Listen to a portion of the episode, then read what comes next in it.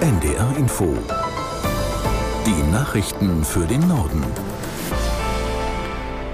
Um 7.30 Uhr mit Claudia Drews. Ein schweres Erdbeben hat in der Nacht das nordafrikanische Marokko erschüttert. Ersten Berichten zufolge kamen fast 300 Menschen ums Leben.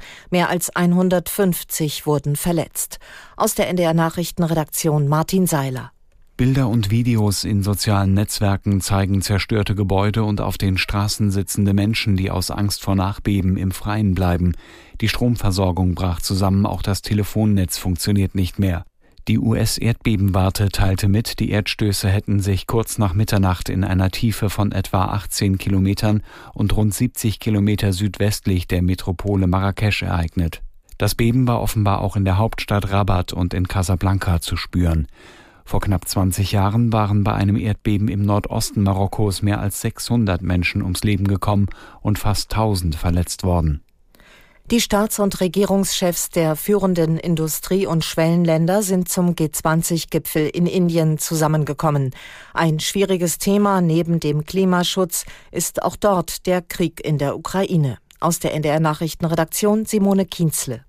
Die westlichen Staaten hoffen auf eine gemeinsame Abschlusserklärung, in der auch Voraussetzungen für ein Ende des Konflikts festgelegt werden könnten. Eine klare Verurteilung des Angriffskriegs ist aber nicht zu erwarten, weil auch Russland und China mit am Tisch sitzen. Die Staatschefs Putin und Xi Jinping reisen allerdings nicht selbst an, sondern lassen sich vertreten. Indiens Premierminister Modi will seine Rolle als Gastgeber nutzen, um den Ländern des globalen Südens mehr Gewicht zu verleihen. Vor Beginn des Gipfels kam er mit US-Präsident Biden zusammen. Beide vereinbarten eine stärkere Zusammenarbeit in den Bereichen Verteidigung, Raumfahrt und Forschung. Die USA teilten mit, dass die Beziehung zu Indien wohl die wichtigste in diesem Jahrhundert sein werde. Experten der Internationalen Atomenergiebehörde IAEO haben sich erneut besorgt über die Lage am ukrainischen Kernkraftwerk Saporischia geäußert. In den vergangenen Tagen habe es in der Region zahlreiche Explosionen gegeben, erklärte IAEO-Chef Grossi.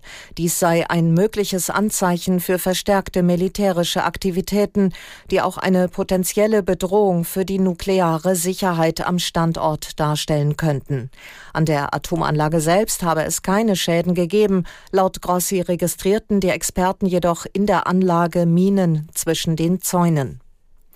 Nach mehreren Brandanschlägen auf Kabelschächte müssen Bahnreisende auch heute noch mit Einschränkungen auf der Strecke zwischen Hamburg und Berlin rechnen. Auch die Verbindung Rostock-Stralsund ist betroffen. Aus der NDR Nachrichtenredaktion Katharina Jetter. Die Bahn teilte mit, man gehe davon aus, dass sich der Betrieb im Laufe des Tages wieder normalisieren werde. Der Zugverkehr soll nach den Reparaturarbeiten am Vormittag wieder aufgenommen werden. Weichen und Signalanlagen könnten wieder gestellt werden, hieß es. Ein Sabotageakt hatte gestern den Fernverkehr zwischen Hamburg und Berlin stark beeinträchtigt. In der Nacht zu Freitag waren der Polizei zufolge an drei Stellen im Hamburger Stadtgebiet Kabelschächte an Bahnstrecken in Brand gesetzt worden.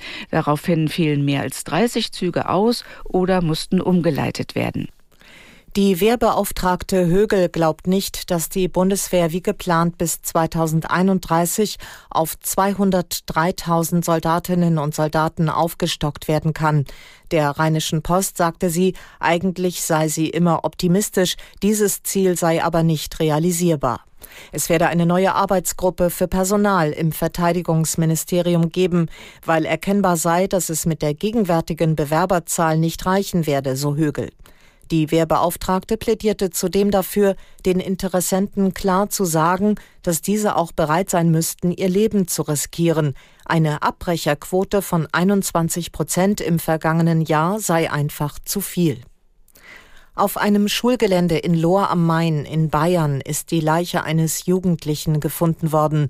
Die Polizei geht davon aus, dass der 14-Jährige gewaltsam ums Leben kam. Aus Lohr Alisa Wienand. Polizeibeamte haben den 14-Jährigen in einer Grünanlage des Schulzentrums gefunden. Die Polizei sprach gestern Abend von Verletzungen am Oberkörper. Die Polizei hat noch am Abend einen Tatverdächtigen festgenommen, ebenfalls ein Jugendlicher aus der Region. Die Motive und Hintergründe der Tat sind noch völlig unklar. Was jedoch bekannt ist, ein anderer 14-Jähriger hat die Polizei über die Tat informiert. Er hat sich bei der Polizei in Lohr gemeldet und davon berichtet, dass ein Jugendlicher am Schulzentrum getötet worden sei. Über ihn ist die Polizei auch auf den Tatverdächtigen gestoßen. Und das waren die Nachrichten.